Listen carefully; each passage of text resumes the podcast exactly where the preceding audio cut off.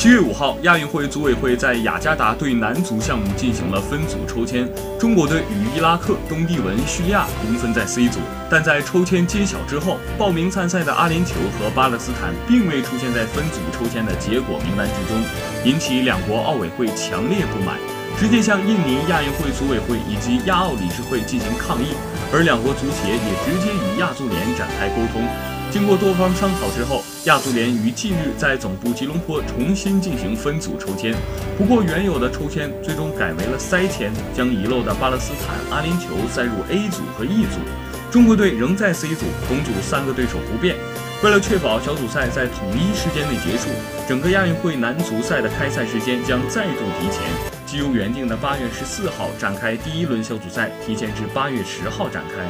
六个小组中，每个小组的前两名加上成绩最好四个的第三名，总共十六队将参加淘汰赛，直至产生冠军。